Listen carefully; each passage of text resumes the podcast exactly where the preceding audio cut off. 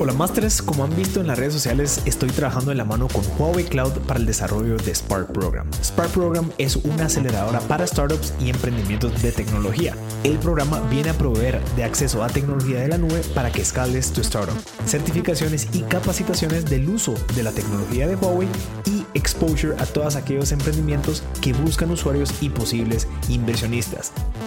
Te invito a que visites spark-program.com y ten listes para que te enteres de todas las actividades que estamos haciendo.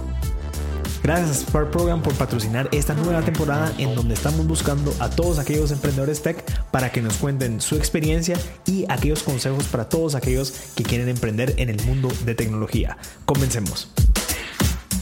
Hola a todos, bienvenidos a otro episodio más de M Podcast. Estamos celebrando la temporada de Tech Tuesdays. El día de hoy pues tenemos a un máster que ya nos llevamos conociendo de bastante tiempo, Ludwig Ishkayau. Bienvenido, brother, ¿cómo estás? Encantado vos, de verdad que estoy fascinado porque yo soy súper fan de Envid Podcast, lo escucho bastante seguido y dije, madre, qué chilero, al fin, al fin me tocó. ¿eh?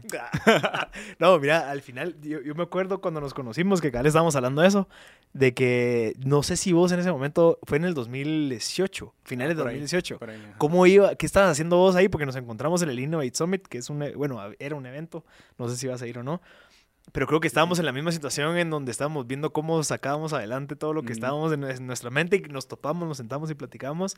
Y ahorita, pues, tres años, cuatro, cuatro años después, has avanzado un montón. Y igual nosotros en el podcast, así que, que alegre. Sí, no, bastante interesante ver todos los avances. Y para 2018, 2018 dijiste, Sí, sí, fue a finales. Porque yo fui maestro de ceremonia. Sí, sí, me acuerdo bastante bien, me acuerdo. Yo estaba en búsqueda de pisto. Necesitaba ver cómo sobrevivir, entonces me pagaron para hacer maestro de ceremonia. no, nosotros estábamos desarrollando Traiguate, la, la, aplicación, digamos, viendo la parte técnica, el, el, primer lanzamiento, digamos. Lanzamos en 2019, entonces todavía estábamos cabal en esa institución, como vos decís de la idea. Qué lere, ¿va? Y, y, creo que también, no sé si vos, ¿qué era lo que vos buscabas en esos eventos? O sea, vos ibas más por el tema de networking, ibas por el tema de, de inspiración, o qué era lo que vos buscabas al asistir a esos eventos? Es ambas. De hecho, me, me invitaron esa vez como, como mentor okay. para pues, darles consejos tecnológicos a, a, a los invitados pero también es inspiración, o sea, reunirte como gente que tiene la, la, misma intención que vos de poner negocios, de, de, como esa de hacer crecer las, ajá, de hacer crecer las cosas. Eh, eso, centralizados en un mismo lugar, madre, eso es súper mágico. Sí, y era un evento como de 8 o 10 horas, que empezaba en la mañana y terminaba en la noche, me acuerdo. Sí, sí, bastante, duraba bastante. Sí, hace falta eso, después de pandemia, creo que yo, la última vez que fue un evento así fue... Alarán, no he ido. No, no, créeme, yo lo extraño bastante también.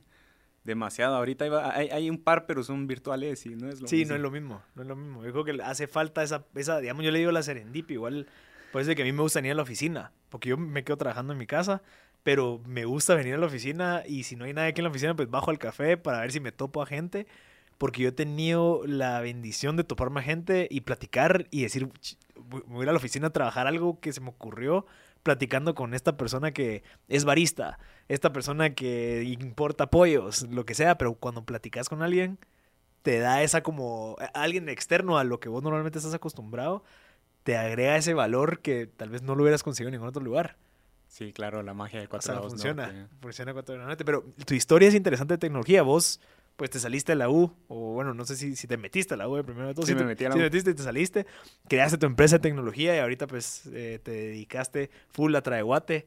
Eh, ¿Cómo fue ese cambio? Porque eso sí fue un gran, un gran salto. Mira, es bastante interesante. Yo me, me metí a estudiar tecnología, empecé a programar a los 14 años realmente, y a los 17 años me di cuenta que había un problema bastante fuerte en la educación, eh, que te educan y, y te gradúas y la mayoría de personas sale desempleada. O sea, o, te gradúas y tenés que ir a buscar un trabajo. Claro. Y, entonces, digamos, el, el, trabajo que están haciendo las universidades no está satisfaciendo las necesidades que tenemos como, como, como humanos, como personas profesionalmente.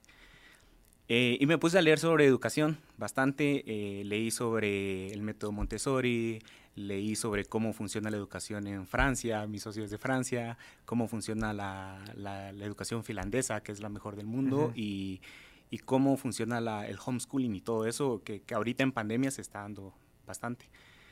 Y me di cuenta que la educación eh, por sí no, no era lo que, que yo buscaba, no, no, la educación tradicional. Entonces, cuando yo me metí a la universidad, ya había emprendido, ya había llevado unos proyectos, ya desarrollaba tecnología, ya vendía, ya, ya ganaba, digamos.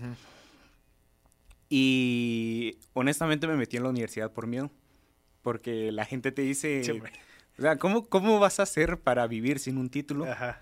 Y, personas cercanas me decían, vos lo que estás haciendo es que te quieres quedar estancado. Qué miedo, no, y eso da un miedo, la grandeza. Te da un miedo. Yo paré en el psicólogo cuando... No te creo. Paré en el psicólogo, me fui a hablar con, con personas que admiraba y personas cercanas. Y al final creo que las personas a las que admiras son las personas a las que tenés que seguir, porque por una razón las admiras. O sea, que hubiera hecho Steve Jobs, Marx, si hubiera estado en mi lugar? O sea, ya sabemos la historia, pues, y, son ejemplos que todos conocen, pero hay más ejemplos, hay más personas que dejaron la universidad y están haciendo cosas. Y me metí a la universidad por miedo, y terminé dejándola porque nunca dejé de emprender, nunca. O sea, había un emprendimiento, un evento de emprendimiento que es lo que estabas contando, y había una tarea, una investigación grande en la universidad. Obviamente me iba, a el evento. Entonces estuve como, como en siete, siete incubadoras de, de negocios. Eh, aprendes bastante de estas. Es como un curso acelerado de, innovación, tecnología, emprendimiento, contabilidad, finanzas. O sea, todo lo que tiene que llevar un emprendimiento te lo dan estos bootcamps que hay un montón en Guatemala y que son gratuitos además. Entonces, esa fue la forma que encontré de educarme terminé dejando la universidad año, te, un año te jaló el, el, mal, entre comillas. Me jaló y dije, no, la universidad no es para mí, me voy de aquí. Ya había contactado unos fondos de inversión, entonces ya sabía qué, qué era eso. Eh, de hecho, creo que hablaste con, con Fernando Pontaza. Eh, pues, e, e, ese tipo de fondos eh, me enseñaron a mí, digamos, a ver lo que están haciendo otros países, cómo hay fondos de inversión que están invirtiendo, valga la redundancia, en personas para que dejen la U y continúen levantando su empresa. O sea, haciendo una apuesta para dejar el sistema educativo. O sea, vos, lo que lo que te diste cuenta fue, se puede hacer mi propio camino sin tener que estar cuatro años aquí haciendo tareas que tal vez decís, no, me ¿cómo así que le voy a meter tres horas a tarea cuando puedo estar vendiendo X? Sí. Y es que, eh, te digo, yo trabajé para algunas eh, empresas grandes, algunos bancos cuando tenía 18 años. Ya a los 18 años ya o sea, vos trabajaste desde los 14. No, trabajo, o sea, trabajé, mi primer empleo fue a los 15 años, pero nada que ver con tecnología. Ajá. A los 17 años me metí a cosas de tecnología y empecé a vender tecnología. Ya. A los 18 fue contratado por, por, por, empresas tecnológicas, entonces me metí a ver cómo funcionaban mm. los bancos. Claro. Y me di cuenta que los bancos tampoco tienen buena tecnología. Okay. Y fui aprendiendo de, de, todo eso. Y cuando ya estaba en la universidad, la, la universidad eh, está muy lejos de, todo lo que una empresa tecnológica bien cimentada hace. Entonces era sí o sí dejar la universidad porque ya estaba muy avanzado, digamos, eh, en, temas tecnológicos. Y muchas empresas y emprendedores estaban buscando esa, esa integración tecnológica, o sea, a un sitio, digamos, en su empresa. Y yo fui por algún tiempo el sitio de varias, varios emprendimientos. Entonces justamente conocí a Luis por, por, eso. Estábamos en un evento de emprendimiento y estaba buscando un sitio. Y a mí me encantó la idea, una idea social, innovadora, escalable y tecnológica que era mi... Y CTO founder. CTO o sea, nada que mira, te ofrezco este salario con estos beneficios. No me interesaba. okay. No me interesaba. Es que eso es, eso, es, eso es lo que creo que diferencia y es algo que cabal, qué buena suerte tuve Luis de encontrarte porque yo no sé quién estaría dispuesto a decir, ok, confío en vos, porque tu costo de oportunidad era alto. O sea, todo tu conocimiento es, es valioso, digamos, en el mercado. Hay viceversa, no había alguien más que se arriesgaba. Exacto. Entonces, imagínate, o sea, entonces qué buena suerte y que vos hayas como, que compartido la visión de Luis, como para decir, ¿sabes qué? Démosle pues, entrémosle, dejo todas las oportunidades que se pueden venir para meterme esto de, de, de lleno. Sí, yo estaba buscando a alguien precisamente que se arriesgara como yo. Ah, bueno. O sea, te se encontraron así, match. Sí, súper. La relación no empezó como, como, o sea, sí, sí fuimos socios desde un inicio, pero no empezó tanto como ahora. Porque obviamente para crear una relación de largo plazo vos tenés que conocer a la persona. Y yo ya había tenido un montón de socios, o sea, tal vez unos seis socios para, para entonces tratando de levantar empresas y todo eso. Y no salió ninguno. No porque era, eran varias cosas. Uno, que, que, mis socios pues tenían otras responsabilidades, digamos que ya ya dependía gente de ellos. Yo a los 18 años no tenía nada que arriesgar, pues era como literalmente dejé mi trabajo, dejé el emprendimiento que, que tenía, dejé la empresa que me estaba dando eh, trabajo, eh, dejé a mi novia incluso porque... pero dejé muchas cosas. pero me da risa porque lo pensé así como que las tuve que dejar, así como que... No, no, no fue así, pero creo que tocó. para entonces estaba pensando en algo eh, de, de, largo plazo, digamos. Claro.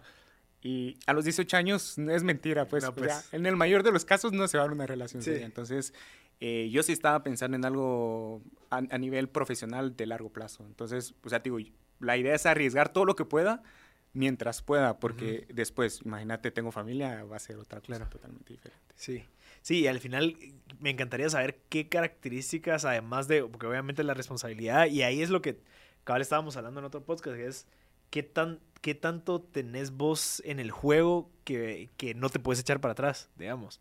Entonces, en el sentido de que si, ah, va, yo más o menos me meto con vos en el negocio, te ayudo lo que puedo, pero tengo otro trabajo, a veces no es lo mismo que, mira, entrémosle y yo tengo que ver cómo saco esto.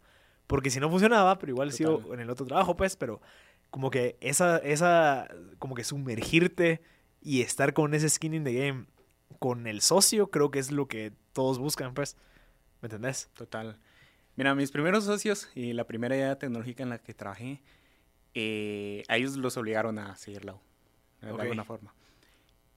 Y yo por miedo me metí, o sea, digamos, mis papás siempre fueron como, eh, nosotros te apoyamos, aparte porque, digamos, económicamente no estábamos bien, entonces el que yo no siguiera la U también era parte de dar un aporte económico, pues. en lugar de ir a gastarlo en una educación que... Que solo estás haciendo y solo estás haciendo porque hay que hacerlo, ¿me? Ajá, no, no me apasionaba realmente, entonces eh, hay varios ejemplos de cómo no hicimos match con, con algunos socios anteriormente por, por, esa misma responsabilidad o esa misma, eh, que digamos no está mal, simplemente que cuando tenés un socio, digamos que las partes tienen que estar bien definidas eh, para saber cómo van a jugar el, el, juego de mesa, digamos. Si no están bien repartidas eh, y, y, si uno quiere ir por otro lado, o no va a funcionar o se van a terminar peleando y es al final complicado. ¿Definidas te, referís a los puestos o te referís a las responsabilidades o te, a qué te referís con que tienen que estar bien definidas? Me refiero a... En, en, mi, en, mi, en mi caso, yo siempre lo vi más como compromiso. O sea, digo, yo, yo tuve varias, varias empresas, varios intentos de, de emprendimiento antes de eh, una empresa donde tercerizábamos software y mis socios madre son gente, o, mis ex socios actualmente, es gente madre, súper fascinante. Uno estudió en el MIT, otro seleccionado en el MIT. O sea, son gente bastante, bastante fuerte, con un background bastante fuerte. Eh, pero en algún momento eh, yo, yo estaba como 100% en el emprendimiento y ellos 50 porque tenían que hacer otras cosas. Y digamos que no, no es para nada que esté mal, simplemente que el compromiso que le metimos era muy diferente. Claro, que, digamos, a nivel, a nivel eh, estratégico, a nivel eh, profesional, digamos, ellos ya tenían un recorrido mucho más grande que yo no lo tenía. Entonces igual me servía. Eh, pero digamos el compromiso no estaba igual. Entonces si definís bien eso, de cómo vamos a jugar, por ejemplo, yo puedo tener un socio que llegue dos horas a la oficina y que simplemente me sirva como consejos, como, pero media vez el compromiso de él esté bien definido, ya, claro.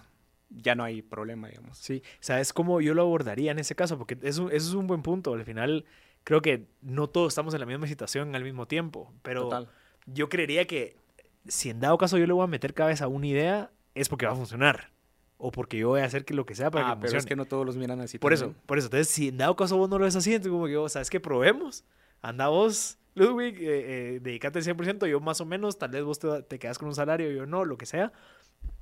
Pero siento que tal vez el trabajo antes tiene que ser una buena como que eh, investigación de decir, ok, si esto sí se puede validar, si le metemos cabeza y sí puede ser un gran boom.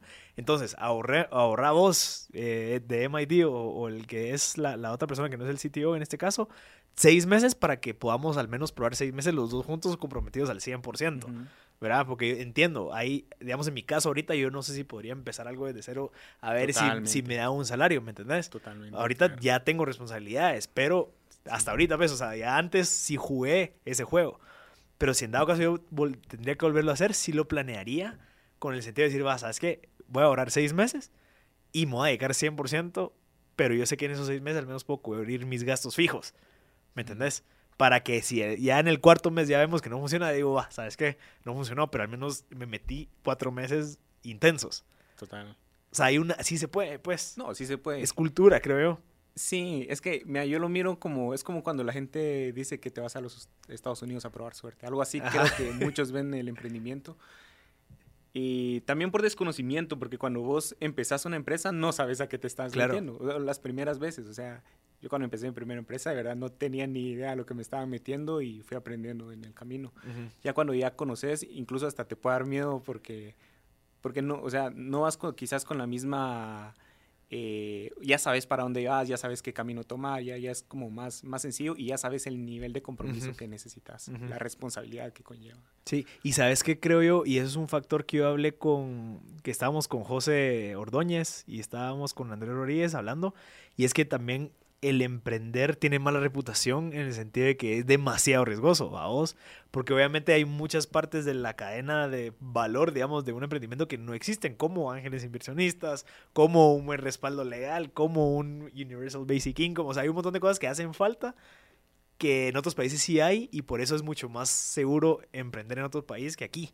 Digamos, yo estoy leyendo el libro ahorita de la historia de Spotify, de cómo el brother fundó Spotify y dice, o sea, en, en Suecia, si en dado caso vos no tenés un, un, trabajo o te va mal en tu empresa, al menos tenés cubierto tu, tu lugar donde vivís y tu comida. Total. Entonces, obviamente la gente tiene, o sea, se puede, se puede arriesgar mucho más en un lugar en donde, mira, si no te sacan y, y si no, no sé qué te pasa, pues, ¿me entendés? Sí, claro. Hace falta. Claro, claro. Sí, no, mira, creo que todos vivimos diferentes situaciones, todos tenemos como diferentes compromisos en la vida y cuando encontrás un socio, eh, tenés que hacer sinergia de alguna forma. Si no haces sinergia, si no funciona todo eso. Em, pero te digo, yo en mi caso ya, ya, había emprendido, ya había llevado ciertas ideas, ya sabía un poco de, de tecnología, ya sabía cómo levantar cierta, una idea tecnológica, no digo una empresa porque no es lo mismo. Em, y Luis también, de, alguna forma, ya, o sea, ya teníamos cierto recorrido y nos encontramos y fue como, eh, estamos con la misma visión y la verdad es que fue bien fácil, o sea, no, no tenés que descubrir mucho, la verdad es que no tuvimos que descubrir mucho y con el tiempo, ahorita vivimos juntos, ¿no? Ajá, qué baja, qué nave. Vivimos juntos. Ya vivíamos juntos en la oficina, entonces. Cabal. Para ahorrar, para ahorrar gastos, decimos. Pues es que eh, al final facilita la comunicación y más que, más que una casa es como un hub de, de trabajo. Mira, y, y digamos, el, el, puesto técnico, digamos, un CTO no es, o sea, ¿cómo escogiste vos y cómo, o sea, por qué te, te metiste a ser un CTO y no un, un, programador, digamos? Mira, yo te ayudo, pero no CTO, porque CTO ya es mucho más, hay una gran responsabilidad. Como no terminaste la universidad, también te hacía falta tal vez esa parte como teórica pero ¿cómo te animaste a eso y cómo has logrado mantenerte como un CTO? Eh, ¿Cómo has hecho eso? Como para quedarte como CTO y toparte con un inversionista y decirle, brother, yo soy el CTO y así funcionan las cosas. ¿Cómo, cómo funciona esa parte de ser un CTO? Creo que eh, también, parte de lo que decís es que normalmente cuando un emprendedor busca un CTO, realmente le dicen como, estoy buscando un programador. Es como, y, cuando dicen eso, realmente no saben, o sea, un programador de programa, creo que vos lo entendés bastante bien, pero levantar una empresa tecnológica es algo muy diferente. O sea, vos de hecho podrías ser un sitio sin programar. O sea, ah, ¿verdad? lo que pasa es que un sitio es más como un puesto ejecutivo. Ok. Eh, y vos tenés que conocer todas las variantes del negocio, eh, más si es una empresa tecnológica, pues, o sea, en, el caso de, de, Traeguate, que, que, es una aplicación para pedir al jalón, tenés que conocer cómo funciona eh, la aplicación, digamos, en la mente de los usuarios, también a nivel tecnológico, financiero, estratégicamente, cómo funcionan las finanzas en la empresa, todo eso. Quizás no ser especialista en eso, porque no, o sea, la verdad es que Luis se dedica a los números y yo le digo esa parte porque porque, porque es muy bueno en eso, pero sí tengo que conocer cómo funcionan todas las áreas de la empresa para poder integrar una, una idea tecnológica. Okay. Eh, desde, desde la captación de usuarios a nivel mercadológico eh, hasta quejas y, o sea, literalmente todo. Porque la tecnología va ligada ahí y es un error que cometemos normalmente cuando empezamos a desarrollar un emprendimiento tecnológico que no entendemos cómo funciona la mente del usuario y normalmente es como, ah, sí, hago una página web, se la muestro a los usuarios y empiezo a vender y no es así. Eh, tenés, que, tenés que entender bien cómo funcionan las variantes del negocio eh, para poder crear una buena tecnología. Claro. O sea, vos lo que sos, sos obviamente el director, digamos, de tecnología, entonces, obviamente tenés que tener conocimientos tales de, de, programación, ¿verdad? Pero tu rol no es programar, tu rol es dirigir un equipo de programación. Sí. Es decir, mucha vos que sabes esto, dedícate a esto, esto, porque vos estás armando el rompecabezas desde la perspectiva de un CTO que tiene como que el panorama completo porque estás a nivel de un CEO, digamos. O sea, sabes qué es lo que está pasando, sabes hacia dónde vas. Entonces, ¿cómo comunicas eso a tu equipo, digamos, operativo? Eh, como que mezclando dos lenguajes, el lenguaje de que esta gente lo va a entender con el lenguaje que tu CEO y tu socio te está hablando, el lenguaje que quiere el cliente, ¿verdad? O sea, como que eso es una, una pieza clave que, que, une, digamos, esos tres puntos. Sí, tenés que entender a nivel estratégico todas las variantes, o sea, más, más que... Lo que pasa es que también programar es una tarea bastante compleja.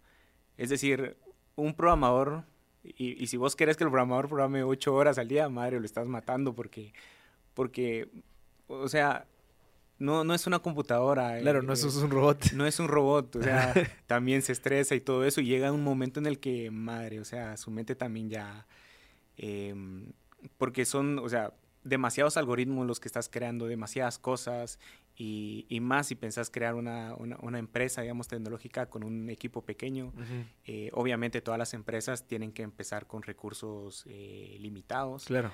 Y a medida que crecen, pues eso se va haciendo más flexible, pero eh, los, o sea, normalmente dicen, mira, quiero una aplicación, eh, no sé, como para pedir comida. Sabemos que hay varias, y, cuando miras el equipo de tecnología de, estas empresas, son equipos gigantescos que tienen miles de servicios, miles de integraciones y no se van a sostener con un equipo pequeño. O sea, es a nivel que va creciendo la tecnología, va creciendo el equipo. Y te digo, yo he aprendido mucho de, las mismas personas a las que hemos contratado porque ellas nos ayudan a ver como todo, todo el escalonamiento, digamos, de, de la plataforma y al final vos sos un estratega, o sea, tu mente tiene que estar como bastante fresca, digamos, para poder tomar decisiones, eh, porque al final son decisiones ejecutivas, digamos, que van de la mano de, de, los, de los programadores, de pues, todo el equipo tecnológico y de la mano de, la visión estratégica de la empresa, de los clientes. Mira, ¿y cómo, cómo, fue que vos decidiste tirarte para hacer un sitio? Porque... No sabía. O sea, por eso, pues, porque no es fácil, es como lo mismo, como que, ah, yo quiero emprender, pero yo voy a ser el gerente y voy a tener que... O sea, existe un montón de responsabilidades encima tuyo. ¿Te lo topaste o ya estabas consciente de que eso era? ¿O dijiste, no, yo quiero ser mi, mi propio, o sea, como que líder, yo quiero ser parte del equipo ejecutivo? ¿O cómo fue que llegaste a decir, yo voy a ser el sitio y yo voy a, voy a hacer lo posible por mantener ese puesto y yo dar lo mejor de mí para que esté a la, a la, estatura, digamos, o a la altura de un directivo. La realidad es que no tenía idea de lo que me estaba metiendo también. Es decir, yo empecé mi primera empresa, que, que era una plataforma para mejorar la educación en Guatemala. E, ese era pues, lo, que más me fascinaba y me encantaba y por eso leí bastante de eso. Pero cuando empecé esta tecnología, eh, la empecé yo y me metí en una incubadora de negocios. Y en la incubadora de negocios y haciendo como mis primeras ventas, empecé a tomar un rol de no solo de programador, porque obviamente tenía que ver a alguien que vendiera, tenía que ver a alguien que, mercadeaba, tenía que ver a alguien que, que vendiera. Eh. Sí, atender clientes, mantenerlos, todo. Entonces... ¿Vos hiciste todo eso en, yo, yo hacía todo eso ah, porque, porque era mi emprendimiento, era pues... O sea, tenías distintos sombreros. Tenía distintos sombreros y uno de esos era el de programador.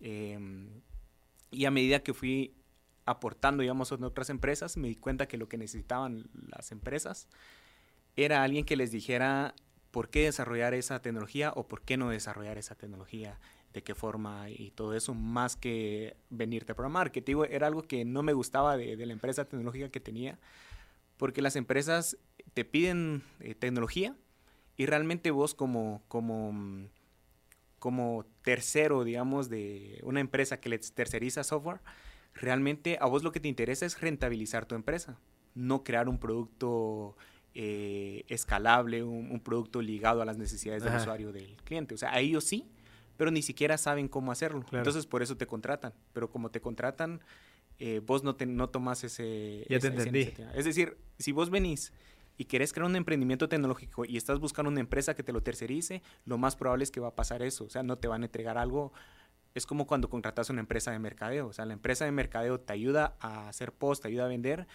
pero pocos realmente se meten a entender cómo funciona la mente del usuario para vender tu producto. Si vos no les decís, no lo van a hacer porque es otro tipo de trabajo. Ok. Entonces yo me metía mucho a eso porque me interesaba bastante. Eh, eso adicional de la educación que llevé con las, con las incubadoras de, de tecnología. Eh, me fui poniendo los sombreros, digamos, en varias partes de la empresa y al final em, me di cuenta que era bueno en tecnología y que las empresas necesitaban eso. Entonces así fue como me, me fui integrando en, este, en, este, en este tema. Interesante. Y tomando esas decisiones eh, estratégicas, digamos, que, que, que, alguien con conocimiento técnico tiene que, que tomar. Claro. Y ahorita trae Guate, ¿qué es lo que está haciendo? Porque entiendo que comenzó con universidades, call centers, y ahorita pues eh, eh, obviamente por el tema de la pandemia no sé qué tan fácil es, ya existe el home office, y te lo pongo como caso porque yo daba clases en la U, y me acuerdo que uno de los temas que yo decía era cómo hacemos para que las empresas decidan hacer home office, ahí está la mara dando ideas y la nada la pandemia, todos home office. Entonces, ¿cómo, ¿cómo tuvieron que pivotear o qué fue lo que pasó cuando dijeron, ok, esos ya no quieren nuestros servicios, era nuestro ingreso principal, ¿ahora qué? Mira, creímos que no iba a llevar tanto tiempo la pandemia, creo que, Todos la subestimamos demasiado. Eh, pero sí, o sea, realmente Trae Guate nace con, la idea de descongestionar todo el tráfico vehicular que se genera eh, gracias a, toda esta masa. Eh, y realmente las personas o los early adopters que, iban a tomar esta iniciativa son los universitarios, porque son personas con energía, que están dispuestos a utilizar tecnología, que, que son bastante amigueros eh, y que todos juntos se reúnen en un mismo lugar y que eh, causan un tráfico vehicular grande eh, y cuando muchos se conocen. Entonces, e, ese era como el público objetivo, call centers, empresas grandes que tenían como bastantes usuarios y tuvimos que reenfocarnos porque pues las universidades hoy en día estamos esperando, o sea, creamos la tecnología basada en, en esto, pero como no están funcionando, nuestro público objetivo no está funcionando. Entonces, la masa crítica a la que íbamos a llegar no es la misma a la que pudiéramos haber llegado si, si tuviéramos a las universidades. Lo que hicimos fue enfocarnos en empresas grandes. Al inicio de la pandemia, ¿te acuerdas que que no había transporte público, entonces las empresas tampoco podían parar operaciones y lo que hacían era que en lugar de contratar una empresa privada que les llevara el, transporte o, contratar un bus privado que, es muy caro, eh, nos llamaban a nosotros para organizar a sus mismos colaboradores y encontrarles cómo llegar juntos hacia el trabajo. Mm.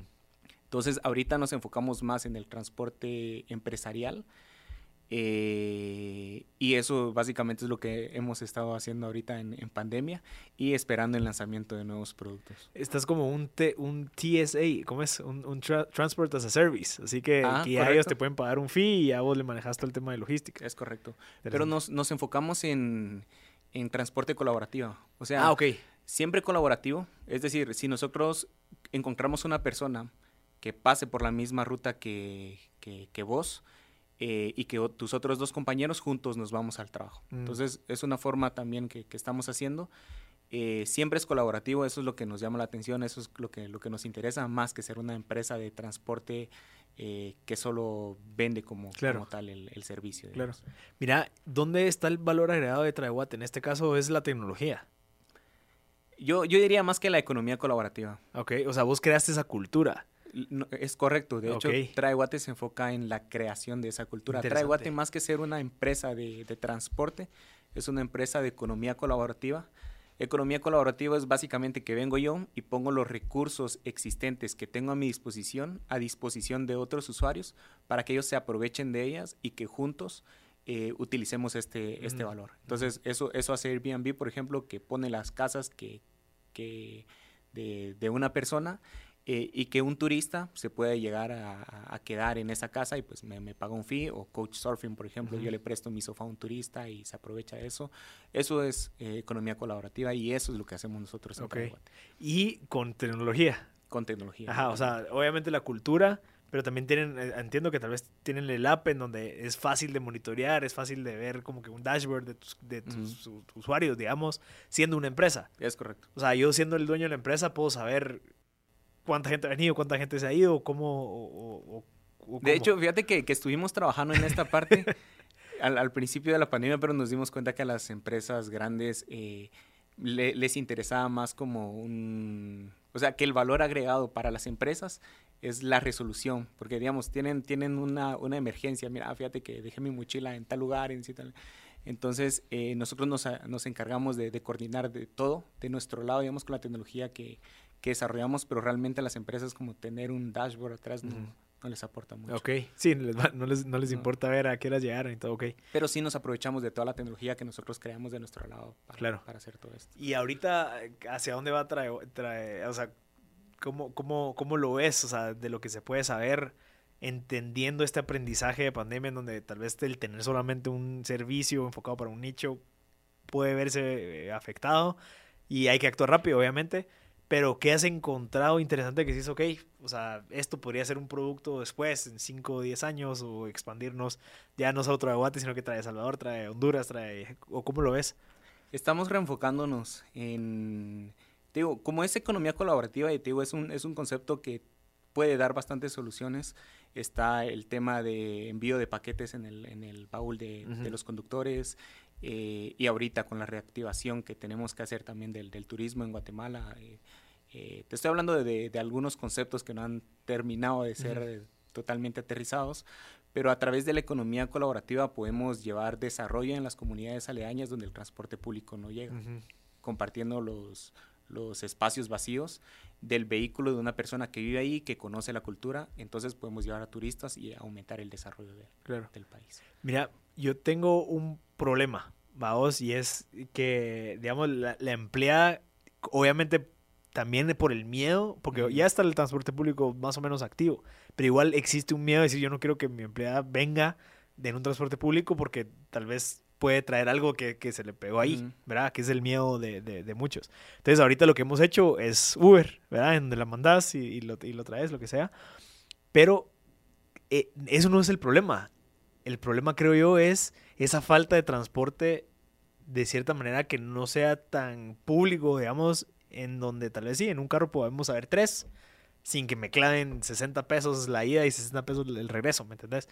Entonces, ¿cómo trae Guate puede resolver el problema en donde por esa falta de, de eh, tal vez lo mismo, solo que en lugares un poco menos desarrollados, en donde tal vez hay menos carros, como para tener un pool de, de, conductores, digamos. Sí, no, ahí planteaste un escenario bastante eh, bueno. Eh, pensemos que hay una persona que vive cerca de, esta persona y que le puede dar jalón todos los días hacia, hacia su trabajo, digamos. Entonces, es precisamente eso. Entonces, juntamos en, la, en el mismo vehículo a dos personas que tienen que ir en el mismo lugar y obviamente es mucho más económico porque la persona que le da jalón de igual forma tiene que ir al lugar. Entonces, utilice o no trae guate, de igual forma tiene que ir. Entonces, es un valor agregado el que le está recibiendo. Es más una colaboración de gastos que, que, un pago por el servicio. Ok. Sí, pero ¿cómo haces entonces, digamos, porque vos lo que tenés ahorita es un pool de carros que, que obviamente, pues, eh, no sé, se mueven en carro, ¿va? Ajá pero en dónde, cómo puedes volver esto interesante en donde alguien tal vez no se mueve tanto carro, pero tiene un carro, pero puede volverlo un negocito, o cómo, o cómo, cómo se puede desarrollar en un área en donde tal vez no hayan tantos, no sé, no sé si me explico. Ya, em, depende del área, creo yo. Ok. Pero cuando, cuando, cuando te hablaba del, del turismo, eh, un, el problema grande que tiene el turismo hoy en día es que la infraestructura no está diseñada para eso. Entonces, llevar a un turista a algún lugar significa subirle bastante los costos de transporte porque eh, no hay otra forma de hacerlo. Entonces, contratar un servicio privado de transporte es muy caro y hacerlo por sus propios medios también es caro. Entonces, lo que hacemos es que juntamos a estas personas, digamos, que tienen que ir a ese lugar, personas que viajan recurrentemente, ya sea por trabajo, eh, por turismo incluso, que le pueden dar jalón a otros turistas y llevar el desarrollo a ese, a ese lugar. Entonces, es un trabajo más de ver cómo conectamos a las personas que ya viajan a ese lugar, que sí hay, em, y que e, ellos mismos les den jalón a estas otras personas para que lleguemos juntos, digamos. Claro. Interesante. Y, eso, pues también eh, de estas personas también están creando productos, estas personas también están haciendo cosas que no son exportadas fácilmente o que no son trasladadas de un lugar a otro y de esa forma también en el baúl del vehículo de, las personas que se mueven de igual forma podemos llevar, eh, hacer que estas personas desarrollen, eh, pues digamos, un factor económico que antes no tenían la posibilidad de hacer. O sea, le vas a ganar dos veces al carro, digamos. Total. si se viene gente encima, y también un par de paquetes atrás. o sea, puedes llevar turistas, puedes ir contando, o sea, si vos sos de ahí les puedes ir contando cómo, ah, cómo es el lugar, es una experiencia más inmersiva que en un transporte X, digamos. Claro. Eh, porque le vas contando, o sea, mira, yo crecí aquí, aquí hay una, una laguna de, y yo soy de, chiquitos aquí, hacíamos esto, jugábamos cinco, yo qué sé, ese tipo de cosas. Interesante. Buenísimo. Mira, ¿y qué, qué, retos han, hay, digamos, en el, en el hecho que es una startup? ¿va? O sea, ya levantaste capital, digamos, en, círculos cercanos, pero ¿cuál crees que es el reto principal del CTO al, al, tener esta, este proyecto que sí existe incertidumbre, ¿verdad? Siempre hay, y más ahorita, ¿verdad? ¿Cuáles han sido los retos principales que te has topado de pertenecer a una startup? Que tal vez es lo que lo que muchos que están afuera tienen miedo de decir, no, me da miedo meterme porque saber cuáles son los principales que crees que has tenido vos y cómo los has pues pasado. Mira, para, para un startup eh, que no tiene un sitio, te diría precisamente que no tiene esa, esa convivencia tecnológica. Y, digamos que, que, una startup que quiere crecer tecnológicamente, que tiene de alguna forma analfabetismo tecnológico, creo que es, es el mayor... Em, es el común denominador que tienen las startups hoy en día. Para nosotros es, un problema diferente. Para nosotros, como es una empresa de economía colaborativa, que es un concepto diferente, eh, somos la primera empresa de economía colaborativa en Centroamérica. Entonces es un problema en, el que no cualquiera se va a, enfrentar. Nuestro problema o, o, nuestro mayor desafío es la masa crítica. O sea, ¿cómo hacemos para tener un número grande de usuarios que se dirijan a, en este caso, por ejemplo, las universidades, lo teníamos resuelto con las universidades, pero sin las universidades, ¿cómo hacemos para juntar esa masa crítica de usuarios que se trasladan de un lugar a otro y que pueden llevar personas eh, sin desviarse de su ruta, que cumplan el mismo horario, en la misma fecha y todo eso? Creo que cada, cada startup tiene ciertas, ciertas complejidades. Eh, para otra startup puede ser, por ejemplo, el, acceso a, a, el, ¿cómo se llama? El, entendimiento de las tecnologías. Eh, si tu tecnología es muy compleja o, necesita saber de mucho, eh, por ejemplo, si quieres meter Bitcoin y, venderlo allá, va a ser muy complicado porque la gente no entiende Bitcoin y, tampoco está como muy metida en cómo funcionan las finanzas, cómo funciona el trading, pues todo este tema. Eh, entonces, mucho menos va a entender el tema de Bitcoin. Entonces... O sea, ¿te referís entonces, es más como a entendimiento, pero también es... Eh, obviamente es un desafío específico a tu, a tu, negocio, pero digamos, ¿cómo haces en el sentido de que, ok, listo, obviamente hay dos fundadores, está el CEO y estoy yo, pero estoy seguro que te preocupas, o sea, de vez en cuando dices, bueno, ¿será que esto sí va a seguir adelante? ¿Será que vamos a lograr salir de esta? Cuando te has topado con esa como incertidumbre y que empieza a aparecer un poquito ahí como que la ansiedad, ¿qué haces? ¿Cómo lo resolves? Eh, ¿Te metes a trabajar? ¿O cómo, cómo lo abordas?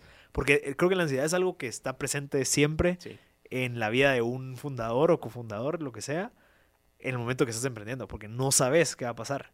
Entonces, ¿cómo lo has resuelto vos en estos últimos cuatro años? Mira, el, el, problema más grande que, que, y más común que hemos cometido eh, muchos emprendedores tecnológicos y, precisamente porque somos ingenieros, digamos, no nos metemos tanto en ese papel, es que no terminamos de entender bien al usuario, o sea, las necesidades del usuario.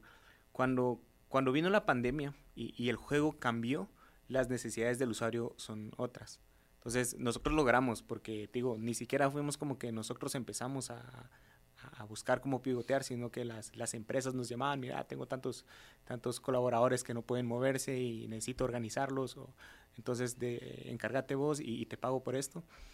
Eh, y como ya tenemos una base estable, digamos, de que, que, es funcional para esto, que funcionaba de otra forma inicialmente, pero las empresas tienen este problema hoy en día todavía, eh, nos llaman para eso. Entonces las necesidades de, de, los consumidores cambian y si no entendés bien la, o, tu emprendimiento inicia sin entender bien cómo funciona la mente del usuario, eh, tarde o temprano o vas a tener que rediseñar todo lo que hiciste o, o cerrar la empresa o empezás de cero, pero pero todo se centra en el usuario. O sea, creo que cualquier empresa, de hecho, o sea, si no entendés bien al, consumidor final y estás desarrollando tecnología, es más complejo para, para, este tipo de empresas porque tenés que invertir en el desarrollo de la tecnología. Entonces, creo que ese es el, el, el, big deal. O sea, reducir la ansiedad por medio de conocer más al usuario para entender qué es lo que quiere y darle un producto que te compre. Entonces, evitar la ansiedad porque ya tenés más ventas, o sea, ya tenés un producto más sólido.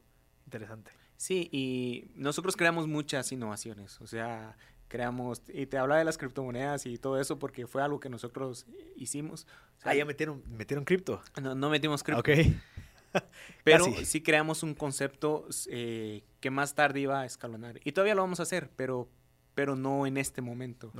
Lo que pasa es que, te digo, la gente no, no entiende. Entonces, si querés meter un, un, un, un tema de, de, criptomonedas, lo primero que va a hacer el usuario es como, ah, ¿qué es esto? Entonces, entonces mejor presentarlo de una forma más fácil eh, si querés meter criptos atrás, pero presentárselo fácil al usuario de forma que él lo entienda. Y cuando él ya se familiarice con todos estos temas, digamos, cuando ya, por ejemplo, lo que hizo el Transmetro ahorita, que, que, que antes solo cobraba Quetzal y ahora pues ya puedes pagar con una tarjeta mm. prepago, todo eso, más adelante ya los usuarios ya pueden pagar con, con, Interesante. a través de una wallet y pues todo eso. Interesante. Mira, para, para ir concluyendo, explícame cómo funciona el modelo de negocio de Traeguate. O sea, entiendo que cobran un fee o cobran anticipado, digamos, si le cobro al conductor, le cobro a los que dan a subir o le cobro a la empresa. ¿Cómo funciona, digamos, como, cómo, cuál, cuál es el modelo de negocio? El, modelo tradicional es que el pasajero paga un fee. Entonces... A la plataforma. A la plataforma. Y ahí es donde nosotros tomamos nuestro fee. Claro. Eh, para las empresas, las empresas son las que pagan por los colaboradores. Entonces la empresa, digamos, nos paga, digamos, todo el pool a, nosotros. Interesante. O sea, por eso obviamente es mucho más rentable atender a empresas ahorita porque ya te cobran, te compran un volumen. Sí, y es recurrente. Ajá. O sea, imagínate una empresa de que tiene 200 colaboradores eh, y no tiene cómo transportarlos. O sea, la cosa de la empresa es que si no le, les da una opción de traslado a sus colaboradores, eh, y eso era más visible en, tiempos de, de, de cuarentena. Ah, de cuarentena. Eh, es que no llegaban a trabajar. Claro. Entonces, si no tenés colaboradores, no tenés operaciones, y si no tenés operaciones, no tenés renta. Entonces, nosotros somos esa parte que te ayuda a, no tener que pasar por todo esto. Claro. O sea, sí, y para solo ir terminando, entonces, lo que trae Guate hace a las empresas es, ok, listo, dame a todos tus usuarios, decime dónde viven para yo desarrollar mapas de trayectoria para que sea más eficiente. Es correcto. Claro. O sea, ahí es donde también está el valor agregado, no solamente en la parte de... Sí, interesante. Qué bueno. Es data y es eh, economía colaborativa. Y eso va y eso evoluciona después, entonces va según las rutas que tenemos nosotros de usuarios activos, entonces podemos empezar a mandar paquetes mm. o podemos empezar a utilizar turistas o traslados. Podemos hacer mil cosas. Interesante. Con unir, con crear una comunidad. Claro. Claro, buenísimo. Mira, vos me contabas que, que, mucho de lo que consumís, pues obviamente es autodidacta. ¿Cuál ha sido tu recurso principal que no sea YouTube? Porque yo sé que YouTube es lo, principal, pero ¿tienes algún otro en donde estés como recabando información que te hace estar como que pendiente de las tendencias, educándote, libros, lo que sea? Creo que la forma que he encontrado yo realmente es trabajar con personas que ya conocen de algún tema. Es decir, la curva de aprendizaje, si, si lo miramos en, en términos de programador, digamos, la curva de un aprendizaje que está empezando, eh, le lleva, digamos, un año llegar a cierto nivel eh, para entender los conceptos básicos, digamos, pero si vos trabajas eh, con una empresa que te capacite o, con un mentor, digamos, tecnológico, que de hecho fue parte de la estrategia que nosotros hicimos para, para encontrar personas, creamos un programa que se llama Mentors Antex, mm, que, que básicamente lo que hace es conecta mentores con personas que tienen cierta obsesión por la tecnología y ayudamos a reducir esa curva de aprendizaje. Entonces, en lugar de ser un año, son tres meses. Mm. Y en esos tres meses, pues eh, lo que estamos haciendo es que lo que a mí me llevó cuatro años eh, resolviendo problemas, intentando por mi cuenta, por ser autodidacta, que un programador sí o sí tiene que ser autodidacta, eh, ayudo a, a que vos no enfrentes esos problemas y te vayas por la ruta más corta. Interesante. Buenísimo, sí, creo que ese es un buen approach. Igual eso es lo que yo hago con el podcast. Vamos, tengo la oportunidad de sentarme con gente como vos, a aprender. Y, y mira, para, para uh, libros, ninguno. No puede ser. Tenés que leer Ahorita estoy leyendo uno que se llama 10X. Eh, ah, ok. sí, sí, de, de, ¿Cómo se llama este brother famoso? Sí, Tenex. ¿Cómo? Eh, Tenex, eh, ay, se me olvidó el nombre. este millonario. Ay, se me olvidó el nombre, pero lo sigo. Gran Cardón, Gran Cardón. Sí, Gran Cardón. Ajá, sí. ok. Sí, ese es bueno. De ventas, ¿verdad? Y luego depende. Por ejemplo, a mí también me gusta bastante, eh, por ejemplo, autoconocerte. Claro. Entonces, el, el monje que vendió su Ferrari. Buenísimo. ¿Verdad? Buenísimo. Bueno, bueno, bueno. Ese libro me encanta también. Y, y de vez en cuando lo doy una repasada porque sí es como... O sea, estamos como muy inmersos en, en, en esta parte, pues, de, de, de, hacer cosas profesionales y todo y nos olvidamos de nosotros mismos, digamos. Entonces, sos 10 veces más productivo también cuando te centras en vos mismo. Claro, entonces. claro sí, sí, me, me, gusta. Sí, yo, yo te complementaría ese libro con uno que se llama El efecto compuesto. Ok, me lo, me lo recomendaron, me lo bueno, recomendaron. Bueno, eh, los dos a la mano. O sea, yo terminé de leer este y leí este y fue como una bomba, una bazooka. ¿Es de Robin también? No, se llama... Mm, eh, uy. Ah, se me olvidó el nombre. Darren Hardy, creo que se llama el brother. Darren Hardy. Ok. Ah, bueno, me lo, recomendaron, lo tengo que comprar. Es pequeño, es pequeño, se puede leer en un fin de semana así que le dediques tiempo. A mí me dijeron lo contrario. Me dijeron, sentate y que te tome tiempo leerlo, porque ah, tienes que analizar cada parte, o sea, tienes que digerir bien. Si no se van las instrucciones del libro, es leer un capítulo por día, creo yo. Okay. Y regresar cuando termines, o sea, sí, pero yo no lo hice, pues yo lo leí todo no solo porque estaba buenísimo, pero el del monje y este creo que es un buen complemento. Sí, el del monje hice lo mismo, o sea, primero lo escuché en audiolibro, luego dije, no, hay que leerlo. que leerlo, lo leí y lo volví a leer y... Bueno. Es demasiado bueno. Personalmente me, me ayudó mucho. No, a mí también me, dice una parte que es bien importante, que es tu mente es como un jardín.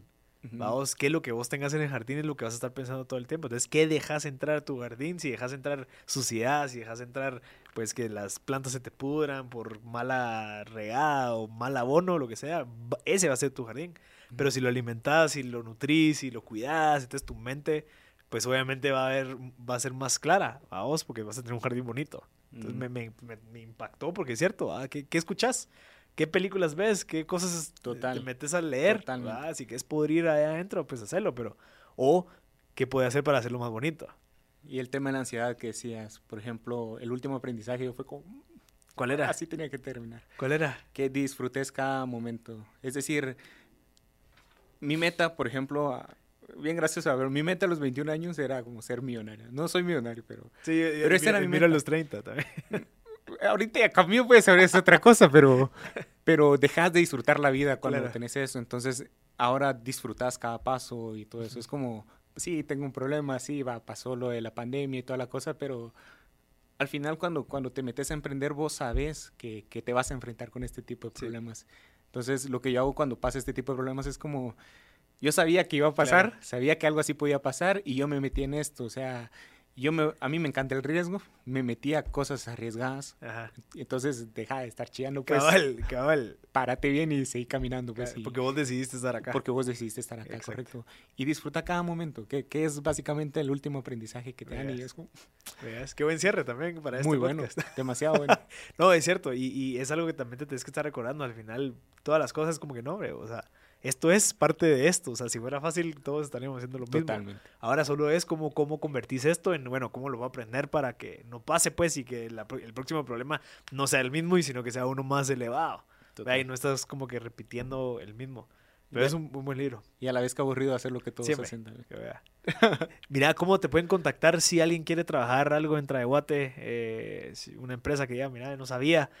¿Cómo les puede contactar? Métanse a traeguate.gt Ahí tienen los enlaces a redes sociales, puede ser por Facebook también, Trae Guate en cualquier red social. Nos escriben eh, y listo. O sea, y a vos en LinkedIn, ¿estás en LinkedIn? Estoy como Ludwig Callao. Ah. Por si te pueden escribir ahí por, para algo en Sí, también. específico o a Luis también. Pero Ludwig, buenísimo. De verdad, te agradezco aquí por la, por la, la- la tan amena plática. Te deseo todo lo mejor en esos retos que se vienen, vamos. Y al final eso es la parte, eso es lo bonito, que en cinco años vamos a estar escuchando este podcast y decir, "Ah, ¿te acuerdas cuando estábamos en ese clavo y cómo lo resolvimos. Pero eso es algo que, que toca y, y- y creo que la actitud es todo, vamos. Si vos tenés una Total, buena actitud eso. ahorita Ah, hacia esto, eh, o sea, se nota que estás feliz haciendo esto, pues, y al final mejor estar haciendo algo que te guste, que estés con estos retos, que estar haciendo algo que no te guste fácil o cómodo. Total.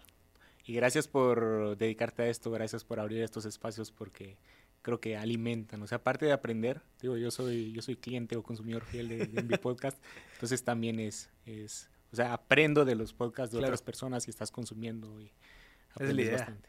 Buena onda, Ludwig. Entonces, buenísimo. Pues suerte. Y ya saben, mucha, ¿dónde, eh, ya están en todos los marketplaces. La ya, app. estamos en, en Huawei Cloud, Ah, va. Eh, perdón, en App En- Gallery, ajá. en Play Store, en App Store. Taraguate. Descárguenla, ajá. Va. Nada, nada. Bueno, gracias Ludwig. Gracias a toda la gente que se quedó aquí hasta el final. Este fue otro episodio de Tech Tuesdays. Yo soy Marcel Barascut y nos vemos la próxima semana en el próximo episodio de Tech Tuesdays. Gracias.